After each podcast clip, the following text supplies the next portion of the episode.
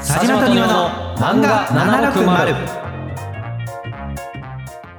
今何やるにしてもブランディングが大事みたいな話あるじゃないですかまあまあまもうまさか殺し屋業界もそうなってるとはねあ殺し屋業界でブランディングって必要なんですかいやそうなんですよだから僕らもこの「坂本デイズ」っていう漫画を読んでねブランディングの何たるかを学ばないと日本一のポッドキャストにはなれないわけですよ忙しい2人がいろんな漫画の魅力をワイワイ語る漫画760お送りするのは佐島と庭ですこの番組は Spotify 独占配信でお送りしています本日のコーナーは今日の持ち込みです。このコーナーでは佐島と庭のどちらかが選んだ漫画一作品について語っていきます。語りたいポイントのために軽くネタバレしてしまいますので、えーネタバレ一切困るって人は漫画を読んでからお聞きください。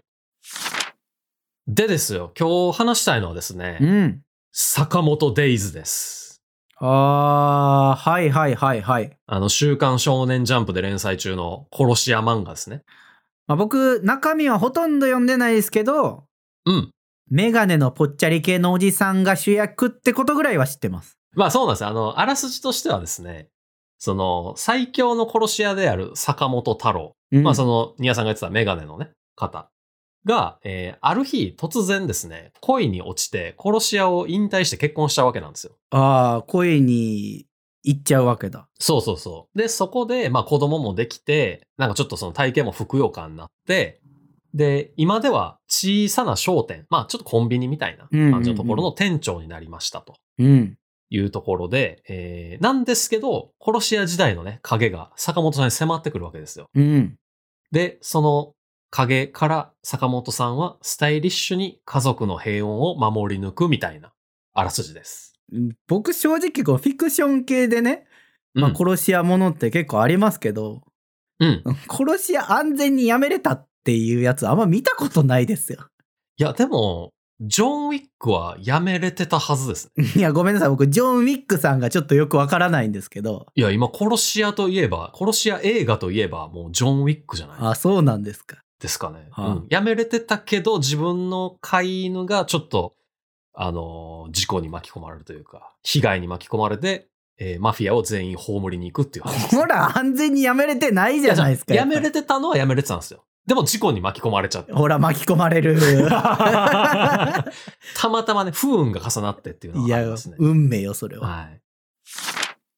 まあまあ、でもね、この坂本デイズも、まあもちろんそのね、安全に結局やめれなかったわけなんですけど、うんなんかでもそこもあるんですけど、そうじゃなくて僕読んでて思ったのが、うん殺し屋のブランディングってめちゃめちゃむずないと思ったっていういやだからところがありましてですね。その殺し屋でブランディングってなんで必要なんですかそう、なんかいらないと思うじゃないですか。でも、あの、坂本デイズにおける殺し屋業界では、うんめちゃめちゃ大事そうなんですよね。おうそのなんでかっていうと、一番なんかその、ブランディングの大切さを物語ってるのが、マシモ・ヘイスケっていう、あの、殺し屋うんうんがいて、結構まあ、あの、若めの殺し屋なんですけど、うんうんこの人はあの、あんまりそのなんか成績が良くなくて、あの、俺、これしかできひんなって思って、あの、狙撃をめちゃめちゃ極めたんですよね。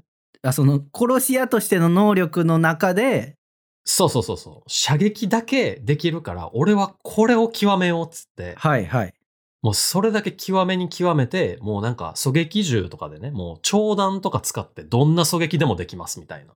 こう弾を反射させてねそうそうそうそうそうそう。はいはいっていう、めちゃめちゃなんか優秀っぽい感じするじゃないですか。うんでも、この人、あの、殺し屋会社にね、あの、新卒入社するんですよ。 いや待ってくれそれパワーワードすぎるって まず 何なんですか殺し屋会社に新卒入社ってあるんですよ。その、なんかね、まあ一応ライセンスみたいなのがあって、それを取得した上で、まあその殺し屋会社みたいなところに入るんです けど、ライセンスがいるんだ一応ね、はだからそこに入ったんですけあど、うんそこで上司に、一つのことしかできねえようなやつはうちにはいらねえみたいな。ほなんらか新人が仕事選ぶんじゃねえよみたいな。すごい厳しい言葉をかけられて、はいはいはいで、挫折するんですよね。うで、んそれでフリーになっちゃうんですよ。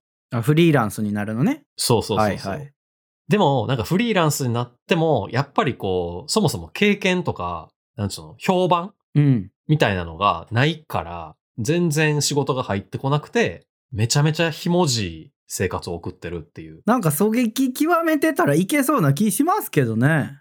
そうそうそうそうそう。それで食ってけそうなもんじゃないですか。狙撃できりゃいいわけじゃないですか、ぶっちゃけ。まあだってね、いわゆる殺し屋業界の大先輩で狙撃のすごい人っているじゃないです か。 まあまあ、そうね。ちょっとでも、あの濃さはないかもな。ああ、言そういうわれてみれこばと。ね。まあ、その、そういう、なんていうかな、技術があっても、やっぱりなんかこう、見せ方が良くないと、こういう、なんていうの、あんまり仕事が入ってこないみたいな状態って、できちゃうんやなっていうところで、やっぱりなんか殺し屋業界におけるこうセルフブランディング。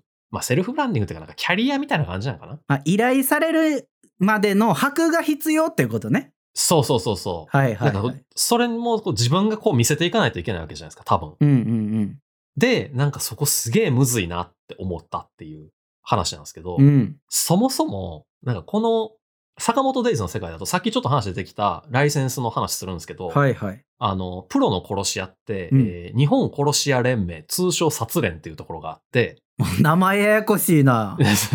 で、その殺連うん。から、まあ、ライセンスを受けるわけなんですよね。はいはいはい。なんか、それがその、なんていうか、別に人を殺めてもいいよっていう許可ではないと思うんですけど、多分いやじゃあ何のライセンスなんですかねこいつは技術があるみたいな、多分民間資格なんじゃないかな。あーあーなるほどねそう。まあ、で、そとりあえずそのライセンスを持ってると、いわゆるプロの殺し屋と呼ばれるうんうんんですけど、そのプロがなんかね、に日本で400人ぐらいいるらしいんですよ。うんほう400人うんうんそう。で、基本的にその、ライセンスを持ってるプロの人たちは、その殺し屋会社に入るか、えー、普通にフリーとして、その殺練から依頼を受けて仕事をこなす。だから、えー仕事の依頼自体は殺練に来るんだけど、殺練がそれを割り振って、その仕事をこなすみたいな。まあ斡旋してくれるというかそうそうそうそうはいはいはいで、殺練があの、中抜きするみたいな感じなるほどねで、まあその基本的にその殺練の依頼をすることの方が多いらしいんですよ。うんなんですけど、よく考えると、日本に400人のプロって、多分供給方なんじゃないかなっていう気がしてて。 400人うんうんそう、これね、なんかほんまに単純に計算すると、一人当たり例えば週1で誰かを葬るとするじゃないですか。っはいはいはいてなると、まあ週1で400人消えるわけですよ。はいで、それって年間にすると多分1万8000と、まあだから2万人弱ぐらい消されるわけですよね。なるほど多分そんな案件ないんですよ。 2万人かまあまあはいはいはいそう、これだって別に衝動的にこう殺意が湧いて、こいつってなって依頼するわけじゃないじゃないですか。結構金もかかるし、うんうんうん計画的に金のある人が依頼するわけじゃないですか。多分2万件ないんですよね、年間で。 なるほどそう。なんかそんな気するじゃないですか。っまあまあまあそうかな確かにてなると、これ多分一部の人に集中しちゃって仕事が。うんそのいわゆる下の方の人というか、あんまり評判がこうよろしくない人たちには、そんなに仕事回ってけえへんのちゃうかなっていう業界なわけですよ。あ、これ、殺練は、こう、均等に分配してくれるわけじゃないんだ。いやー、そこまではっきり書かれてないですけど、やっぱだって確実な人に任せたいじゃないですか、多分。まあ、ミスの許されない仕事ではありますね。いや、確かそうにそうねそうそうそうそう。なんかどうしても評判のいい人にやらして、うっん。ていう風になってくるわけじゃないですか。はいはいはい。で、まあそのトップの人たちって、まあ多分黙ってても仕事が来るんですよ。さ、例えばさっきの坂本さんとかは、うん。これも、元最強の殺し屋って言われてて、はいはい。えーもうすべての悪党から恐れられ、すべての殺し屋の憧れと言われるぐらいのね。うん、めちゃくちゃ強いわけね。そうそうそうそう。はいで、あの、坂本さんの、その相棒的な、サイドキック的な存在になるシンっていうちょっと若い殺し屋がいるんですけど、うん。もうそいつも坂本さんのことめちゃめちゃリスペクトしてるんですよ。っはいはいはい。ていうぐらい伝説の人で、しかもさらに言うと、殺練直下の最強集団、オーダーっていうのがあって、ほなんかその一員でもあるんですよね。 う。まあ、それの凄さがちょっとわかんないけど、うーん、まあ、エスパーダみたいな感じ。エスパーダブリーチで言のうとねこ。ろの。じゃあ、うんあれだ、ナルトで言うと、暗部みたいなことね。。ナルトの暗部でもあんまり活躍してへんからな まあまあ、強い人たちの塊ってわけだ。エリート集団ね、エリーそト。うです、そうです、うんそうです。で、そこの一員でもあったんですよ。はいはい。で、まあでもそこから、こう、ことぶき退社して、うん。ふくよかなコンビニの店長になったわけなんですけど、まあ、商店か、の店長になったわけなんですけど、うんなんかそれからも実力は衰えてなくて、はい。その普通に銃とかね、銃火器を使った戦闘ももちろんできるし、うん。こう周りの、なんていうかこう、身の回りのものを使っての戦闘。はいはいはいはそうそう、体術とかももう何でもこなせるんですよね。い。いや、なんで衰えてないんですかいや、だからそれは、伝説の殺し屋やからじゃないですかなんかす そげれえ、はね。すげえ強引な説明のされ方したけど、はい。いや、だってジョン・ウィックだって引退してたけど全然バリバリでしたいや、だから僕、そのね。ジョン・ウィックさん知らないからね。 そう、だから多分殺し屋はそうなんですよ。一回覚えたら、もうずっと身についてるんですよ。自転車と一緒。そうなんだってふくよかになったらさちょっと体の動きもちょっと遅くなるとかじゃないんですかいや、でも、ニオさん、鉄拳やってたでしょあゲームの格闘ゲームゲーのムねのはいはいボブっているじゃないですか。いやそれ聞いてる人分からへんからいや、 あの人ももともと細かったけど、いや、でもこれだとパワーが足りないから、俺は、こう、ふくよかになって、パワー動ける、こう、ふくよかなやつになるんだ、みたいな。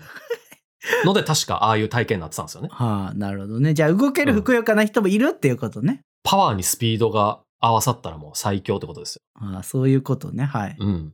でしかもこのね、技術的にどれぐらいすごいかっていうと、あの、坂本さん、まあ、敵が撃ってきた銃弾を、うん、口からプッて吐いた飴玉で撃ち落とせるぐらいの実力。それなんかもう分からへんもう強いっていう基準で判断していいんか分からへんわもう い強いでしょ。できるだって、丹羽さん。いやなんか隠し芸大会みたいになってますやんもうやいやいやいや、ど、どんだけ練習してもできない気しません丹羽さん。えどんだけ練習してもさ銃弾にその飴玉が当たってもさうん。い飴玉が粉々になるだけちゃうかな。や、でもやっぱ飴玉の射出するスピードがこう高かったら多分、物理的には、インパクトはでかいわけじゃな いですか。多い分や、飴ちゃんそんな型ないから。いや、硬くなくてもね。とか、なんか角度とかあるんじゃないですか、やっぱり。あーまあそんなことができるぐらいすごいのね。そうそう、すごいんですよ、とりあえず。はい。で、まあ多分、これぐらい強かったら、坂本さんって、そのまあ、例えばね、うんプロを続けてたとしても、仕事舞い込みまくると思うんですよ。まあそれはなんかそのトップって言われてる人だったらまあそうなんかな。そうそうそう、トッププロが任務を完遂しますっていう、もう、これ以上のブランディングないわけじゃないですか。成功率100%ですみたいな。まあそれはナンバーワンに頼みたいですもんね。そうそうそうそうそうはいはいはい。ただね、トップ以外が、やっぱりその、限られた需要を争いに行かないといけないわけじゃないですか、きっと。うんうんうん。そのトップに例えばお金を払うぐらいのこう財力はないんだけども、なんとか仕事をしたくて、みたいな人とか、ちょっとこぼれ落ちてきた仕事を、もうランクが低い人たち、はいはいはい。 評判が芳しくない人たちが多分こう、ハイエナのように来るわけですよ、きっと。まあまあそうね。はうい。ちがうちがみたいになるわけですよ。はい。で、そこのブランディングみたいなのが割と面白いなと思ってて、まおあ、う坂本さんってその圧倒的な強さだけで推してるんですよね。まあオールマイティってことよね。そうそうそう。だから普通に、そのなんていうんだろうな、抹殺の仕方も、まあ言ったら普通なわけですよ。うんただただ体術で押したりとか、うんうんまあその銃使って倒したりとかう、ん。なんで、まあ言ったら僕らの想像の域を出ないわけじゃないですか。うんうんうん。そのやり方というかね。あ、まあまあ殺し屋だったらそういうことしますよね。はいはいはい。いわゆるその殺し屋のイメージというかね。 そうそうそうそうそう。なんですけど、他の殺し屋って何かしらのこう一芸みたいなのを持ってるんで すよね。いや、坂本さんもさっきの飴玉の一芸やけ ど。はそれはまあ芸にできるだけで、あ、まあでもちょっとね、あの、聞いてほしいんですけど、うん。例えばですけど、こう、パッと誰にでも変装、まあ、変装っていうか変身っていうかできる人とかね、はいはいはい。とか、あの、透明になれる服持ってる人とか、うん。あとその、何でも日本刀でぶった切れる人とかいるわけなんです よ。なんか最後の人だけ急に、 急に雑くないですか。いや、だからそれ以上の説明できひんこう 何でもぶった切れるんだ。おじいちゃんなんですけどね。ほいつもなんか小言でブツブツ、なんか何言ってるか分からへんねんけど、なんか急にスパッて切り始めるっていうおじいちゃんがいるんですけう。どまあ、。剣豪チックなね。そうそうそうそうそう、はいとか、何かしらこう一芸があるわけですよ。なるほど。まあ、殺し屋と言っても、ちょっとこう、エッジ効いた人たちがいるわけなんですよね。まあ、これが武器ですとはっきり言えるってことね。そうそうそうそうそう。まあ、それってだから多分ブランディングなわけじゃないですか。その、普通に圧倒的な強さだけでは押されへんから、そういうのができるわけじゃなはいいですか。はいはい。まあ、その自分の得意を伸ばすね。最初の、あの、マシモ平介じゃないけど。うん。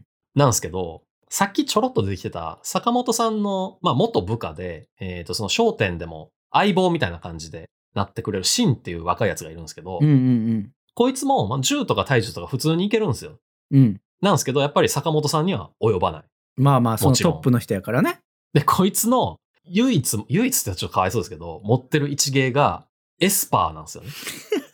っていうか、なんか、一芸っていうのやめへ ん。なんて言ったらいい才能まあなスんキルか、武器とか言ったらいいんじゃないかな。 武器ね。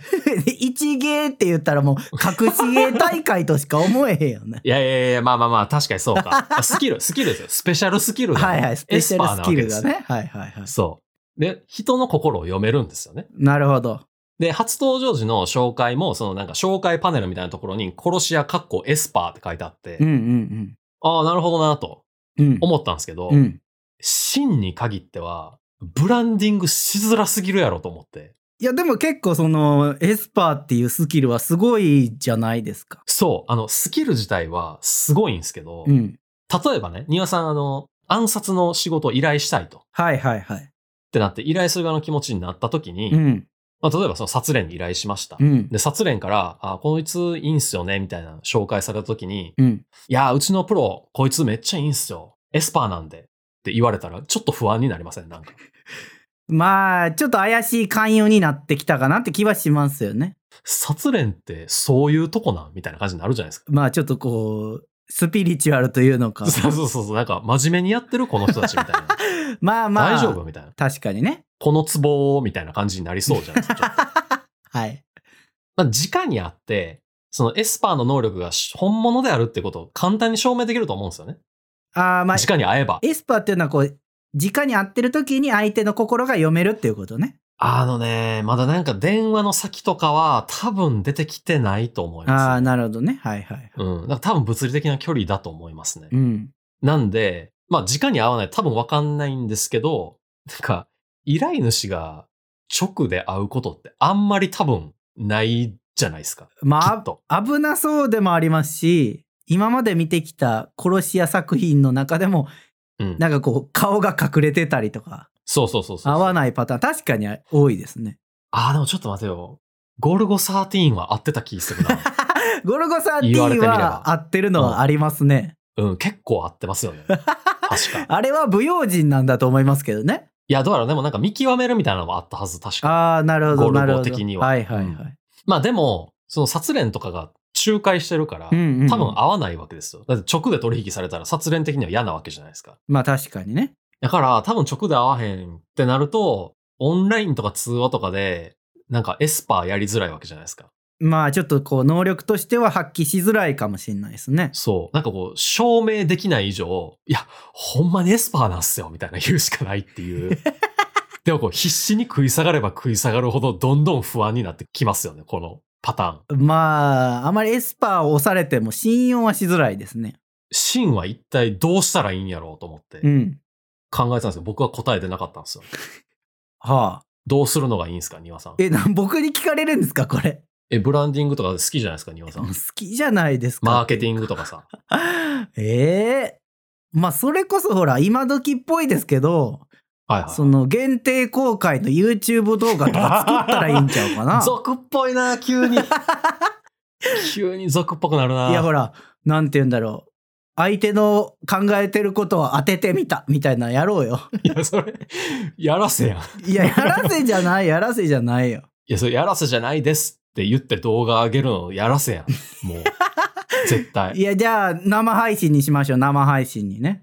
いや、生配信でも、え、誰に来てもらうんですか、生配信で。生配信で、例えば、あの、こう外から一人ね、連れてきてとかにしましょう、ゲストい系や、。それも、やらせ疑われがちじゃな いですか、絶対。ああ、そうか、あかんまあ、だから、オンラインでいけるようになるのがいいんかな、一番。ちょ、じゃあ、わかる。5分だけ、ちょっと一回、個別でオンラインでちょっとミーティングしてください、みたいな。いやリモート通話でそうね。そうリモーってことトねで、リモートエスパーしますみたい な。のがいいんですかね。体験5分、エスパー体験できますみたいな。ああ、まあ、それはいいかもしんないですけ方ど。がいいんですかね。怖いけどね、なんかそんな言ってる人と、うんい。や、なんか、私エスパーなんで、ちょっと5分間リモートで喋りませんかって言われるのすげえ怖いけどね。嫌や。何されんねやろって感じしますよね。こいつ私のこと操ろうとしてると か思いそうやもんね。 いや、確かに。だから、シンが、お俺、売れるんだってなった時に、うん最初どうやって売り出そうっていうのも結構むずないですか、いや、例えばほら、やっぱりこう、湘南の海にいる人の心を読んでみたとかいう動画にしようよ。それゲリラ撮影みたいあ、な感そうじそで。うそう、ゲリラ撮影インみたタいな。ビュー的なやつで。そういうやつ、そういうやつ。いやー、なんかそれでも結局、やらせの疑惑晴れへんね んな。綺麗な心で見ようよ。まあ、そううん。依頼する側綺麗な心で見てくれるそう見よう。信じよだってだいぶ横島な気持ちで依頼してきてるわけです よ、そもそも。う。まあ、金で解決しようみたいな、そうでしょう。ね。 どうするよ、それ。いや、思いつかへん。まあそう、シンだから、隠してんのかなえ、エスパーであることそうそう、だからもう最初はもう単純に、いやもうきっちり仕事します。から始めるしかないんですかね、も僕が仮にこのシーンを売り出すとしたら、う。うん。あの伝説の殺し屋、坂本のサイドキック、シーンですって絶対売り出すけどね。あー、そういうね。もうそれは頼るあよの。意向にあやかるやつ、ね。そうそう、頼る頼る。はいはいはいはいはいはい。まあ確かにな、YouTuber とかでも結構こう、有名な人に引っ張られて上がるみたいなのありますもんね。そう、大事。確かにな。そうしよもうエスパー出 さへん。う。いや、エスパーはだからこう何回か仕事をこなしてるうちに、こう信頼できるようになった依頼主にはいはいはい明はかい。すっていうのでもいい。そしたら、え、うんお前そんなすごいんか、うちの専属にならへんかってなるかもしんない。まあ、最初はちょっとエスパーっていうのを隠して、坂本さんの部下っていうので行こうって言った時、シン絶対悲しそうな顔するなともちょっと今心痛いっすね。うるせえ 我我慢しろなんすかなんかその、売れたかったら我慢しろ みたい我な。慢しろすごい。なんか嫌な芸能事務所みたいな感じやな、庭さん。そんな僕嫌な芸能事務所会ったことないから 知らない よ。知らないですけどね。いや、僕は会ったことないですけど。イメージね、勝手な。まあ、なるほどね。まあでも確かに、あの、殺練にいた時は、坂本さんの部下でやってたから、多分坂本さんに入ってくる仕事を一緒にこなすみたいなので、ちょっとずつその評判を高めてったかなみたいな感じはありますうんね。うんうん。ただやっぱこのエスパーをね、こうなんか人の心読めるっていうので、周りから気持ち悪がられたりとかっていうので、ちょっと若干トラウマがあったりするんで、そこはやっぱね、あの、いや、短所じゃないよ、長所だよっていう風に言って育てていってあげたいなっていう気持ちはあります、ね。あー、なるほど。うん。じゃあもう、ポジティブに考えて、エスパー、シンとかいう名前にしましょうよ。 いや、でもね、それちょっとね、当たらずとも遠からずな気がしてて、あ、そうなんですか。これね、真の、もっと、まあ、下って言っていいかわかんないですけど、うんまあ、もっと売れてない人たちは、他業種かける殺し屋のなんか魔境みたいになってて、まあ、兼業なんだ。そう。で、僕が、これはと思ったのが、うんうんうん。ピザ屋兼殺し屋のピッツァ中島っていう人がいるん ですよ。いや、もう、だから芸人やん、それは もう。だからエスパー真の発想と一緒ですよね、もう違う違う。エスパー、シンはさ、自分のなんか強みをアピールしてるけど、ピッツァ、中島さ、別に関係ないやん、ピザ。 いや、でも、おい、お前たちやってやるぜみたいな時に、あの、ピザカッターシャキーンって出しま すよ。え、そう武器、ピザカッターなの両手に持ってる。あの、丸い、こう、コロコロするやつ。丸、あ、そうそうそうそうそう、あの、8等分とかにするや つね。いや、なんか、阻害してへん、ピザ側の仕事。 いや、それはでも、なんか徹底したブランディングだと思うんですよね。結構。名前もピザ。で、副業もピザ屋さんやってる。うん武器もピザのやつ使ってる。いや、それ、それもうなんか、ピザ大好き芸人さん、ピッツァ中島さんです、みたいな状態よ、もうそれ。まあまあまあそうですけど、なんかもう好きすぎてもうみんな周り全部ピザで固めてますみたいな ね、この人、お笑いの芸見たことない、ほとんどピザ解説のことばっかやってるみ たいな芸人さんよ。いや、今でもそういう人こそ YouTube とかで売れていくわけじゃまないあです確か。かに売れてるけどそうね。。見たくないですかピッツァ中島のなんかナポリピザ解説と か。いやいや。あんまり嫌ですね。なんか、そう仕事、その殺し屋の仕事でピザカッター使ってる人の動画見たない な。確かになんか料理出される時とか、え、それって仕事で使ってるやつじゃないですよねちょっと聞きたいですよねもう嫌や。ちょっと嫌や。ピザの仕事道具を殺し屋で使うのは果たしていかがなものかって感じですね。そうですよやっぱ衛生面気になりますからね、まあ多分。確かにそう、はまあそこはね、やっぱプロやから分けてんじゃないですか。い。いや、なんかプロ持ち込まんといてほしいよ。 いやでもね、これ、安直すぎるって思うじゃないですか。うんうんうん。さすがに。うん。でも、これあの、ピッツァ中島さんのね、戦いも3つけてもうた。そうピッツァ中 島の戦いをはい。映像で見てた、その悪い人たちがいるわけですよ。はいはいはい。で、その悪い人たちが、そのピッツ ァ中島の戦いを見終わった後に、ピザ食いてえなって言ってて、お、ブランディング成功してると思って。違う違う。これは失敗してますよね。え、なんでですかだって、そのブランディングの話は、その、うん殺し屋としてのブランド、まあ、キャラを立たせるために、はいはいピザというキャラクターを使ってるのに、ピザ食いてえなーになってますやん。 確かに、こいつもう一回、あのー暗殺の仕事依頼したいな、じゃないっすもん。そうそうそうそピザ屋兼殺し屋で出てきてるから、う。うん。まあピザ屋がメインなんじゃないです か。ピザが儲かればいいと。そうそうそうそうそう。じゃあギリギリ、いやピザ食いてえなってなったのは許したとしても、うんうん。じゃあ、あのピザカッター両手に持ってるピッツァ中島のところで頼もうとはならないな。え、でももう連絡先知ってるわけじゃないですか、その悪い人たち。。いや、もうそれは電話でほら、ピザハットとかドミノピザとかに頼むよ。ちゃんちゃんとしたところそうなんかな。いや、ピッツァ中島のピザ一回食ってみたいなってなんないですかならない。だってあのピザ買った血ついてるけど、あれトマトなんか血なんか分からへんってないるや、じちゃょ、ちょ、だからそれは分けてるん ですよ、プロやから。ん。いや、だからプロは持ち込まへんって。兼業やからね。やっぱこう、今時さ、この、副業とかね、うん。ダブル。ルワークみたいなのでも、うん。やっぱりこう、完全に別々でやるよりも、何かしらこう、シナジーがあった方がいいみたいな、あるわけじゃないですか。っまあ相乗効果がある方がね、効率がいいというか。ていう、やっぱりこの令和の時代の働き方を体現してるのは、ピッツァ中島さんなんじゃないですかね。そうなんかな。僕マイナスの面が大きい気がしますね。 ああ、そう。はい。僕結構ピッツァ中島さんすげえこう、ピザ屋さんとしてすげえ成功してるなって思いま した。じゃあ、暗殺は失敗したんですよ、これ。 あかんやんじゃあ。いや、でも相手が坂本さんやったんで、それは失敗します よ、それはあ、そういうことね。そうそうそうそう。はいはいはい。で、その、雇った側もなんか当て馬みたいな感じでこう、やってたから、まあ失敗して当たり前やな、みたいな。なるほど、なるほど。そうそう、感じやったけど、でもピザの方には生きたわけやから。絶対違うとこ頼んだと思うピザーラとかで頼んだと思うけどな。ああ、そう、、はいい。やー、食いたいと思いますけど、ね、でも、この副業のやつが失敗してるケースもあって、はいはいはい。清掃員兼殺し屋のクリーニングさんっていうのが出てくるんで すよ。え、名前がクリーニングってこと違う違う、クリーニング。全然、いや、ちゃクうリちーゃうさんとか言われても全然しっくりきてないから。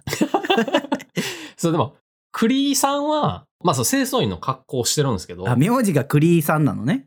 クリーさん、そうそう、クリー。で、下の名前が、あの、カタカナでニングさん。ほこの人は清掃員の格好をして遊園地にいるんですけど、う。うんうんうそのこの人も坂本さんを抹殺するために送り込まれたんですね。ん。なるほど。なんすけど、こいつに関しては、殺し屋モードに入った時に、うんその、モップをなんかこう、シャキンってやって刀みたいなの抜くんですよ。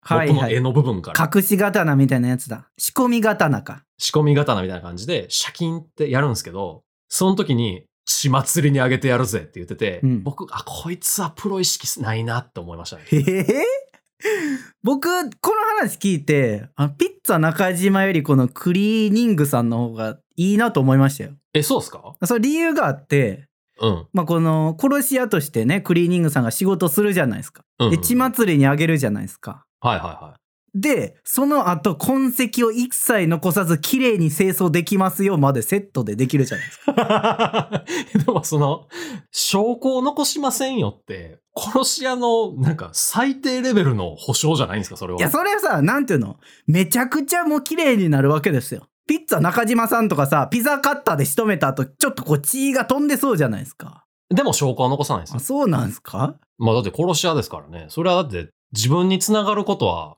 最低限消してくんじゃなあいですか。そうなんかなえでもあれ、クリーさんの場合は、例えば暗殺対象の人が、うん暗殺対象の人を部屋で倒したとしうて、んうんその部屋が最初の状態よりもさらに綺麗になった状態で納品するってことあそりゃそうよ来た時よりも美しく状態ですから。いや、それなんかめっちゃ怖いな、なんか 痕跡が一切残らないもんえ、その、死体もってこあもちろんもちろんなんかともうあ、そういうことここにもともと人がいなかったんじゃないかってぐらい綺麗にして帰るかえ、めっちゃ怖いな、それ思う と。ら でしょえ、その暗殺対象の部屋になんかこう、バッて行ったら、めちゃめちゃ綺麗に整った状態で、誰もいない状態ってことそうそうそうそでも、その、暗殺対象の人は、どこ探しても見つからんってこうとですよそういつの間にかいなくなったという めちゃめちゃ怖いやん、クリーさん。ほらだから評価高いと思いますよ僕確かに。あ、そう聞くと、評価高い気してきた。そクうリ血ーさん。祭りにあげてやるぜっていうのは自分が完璧に清掃できるぜの裏返しです、なるほどね。いくらちまつり上げても俺は大丈夫だってい。そううそうそう。うわー、あー、なんかちょっと読み込み浅かったな、僕。それ。い今話して2秒で考えた理由ですけどね。いや、でも確かそこまで考えると、クリーさんの方がめっちゃ怖い わ。でも、クリさんやられたんでしょクリーさんはやられましたね。あかんやんじゃん。クリさんはあの、マジでやられ ましたね。ピッツァ長島さんはその、気絶したぐらいやったんですけど、うん。クリーさんはマジでやられましたね。やらあれた坂。本さんにじゃないけど、ああ、別の人にうね。ん、そう別の人にその、役に立たねえな、みたいな感じでこう、バシッてやられてましたね。ああ、悲しいエンディングだ。まあそこまで含めると、やっぱピッツァ長島さんぐらいの方が良かったんでしょうけどね。もう芸人やもん、僕の中ではもうピッツァ中島さん。ピザ置いてくんですかね焼きたての。え、その仕事を果たした後に。仕事、仕事現場いに。や、じゃあバレてるやん、もうあいつやんってなるやん、もう。それは残しすぎやろ。そうか、それはあかん のか。そうか、それはダメかそれ。はダメでしょ。ああ、わかりました。はいじゃあやっぱり、あの、その見てる側の人ってことですね。その依頼してきた側の人たちにピザもお届けするってことですよね。ああ、まあまあ、それやったらね、あの、仕事の完了とともに、ピザを届けるみたいな。まあなのか、こうピザ食べながらちょっと僕の仕事っぷり見てくださいみたいなはいはいはい。感じなのか。うんなるほどね。まあいろいろブランディングの方向性あるわけですよ。全然なんかブランディングが必要っていう話やったんかわかんないけどね、今日。まあでもなんかこう、いろんなこの個性豊かな人たちが出てくるわけですよ。はいはい、まあその仕事を得るためにね。そうそうそう。で、なんか僕らもちょっとやっぱ見習わなあかんなと思うところはあるわけですよね。おなんかやっぱり漫画好きですだけじゃ、もうやっていけないわけですよ、きっと。やっていけないんですかね。なんかその坂本さんにはなれないわけですよ。はいオーダーに入れないわけですよ。はいはいはい。ポッドキャスト界の。うん。なんか僕らもやっぱなんか、ピザとか始 めるじゃん。いや、ピザはいいけど、じゃあ佐島さんとかやったら、例えばなんか、うん映画のフィルム、こう、型に担いで、ムービー佐島みたいので出てくるってこと いや、あのね、フィルムのなんかこう模様入ったマフラー巻いてる人出てくるん ですよ。おるんや。坂本デイズ。おるんですよ。ちょっとキャラかぶりしてるんですよ、もう。じゃあ佐島さんもブランディング失敗ですね。ブランディング失敗ですね、僕。それはできない。ムービー佐島はできない。まあ僕らのキャラの立たせ方はちょっとおいおいまあ考えましょうか、じゃあね。うん。なんかちょっと庭さんもね、この、坂本デイズ読んで、そういうところも含めて勉強してほしいなと思うんですけど、はい。まあそういう、そのブランディングってなんか大事やなとか、あこういう売り方あるんや、みたいな目線でも多分楽しめると思いますし、うんまあ普通にその本編のね、なんかバトル展開というか、まあいろんな個性豊かな殺し屋たちが戦うみたいなとかもすごい楽しいんで、はいはいぜひぜひもし読んでないっていう方がいらっしゃったら読んでほしいですし、もうもう読んだことあるっていう人は、もう一回ね、あの、ピッツァ中島さんを見てほしいなと思いますし、はい。ぜひ皆さん読んでみてください。漫画760。エンディングです。はい。お便り一通紹介したいと思います。はい。ラジオネーム、ふうみんさん。はじめまして、初めてお便りします。ふうみんと言います。いつから聞き始めたかはよく覚えていませんが、いつも通勤中にとても楽しく聞かせていただいてます。おい。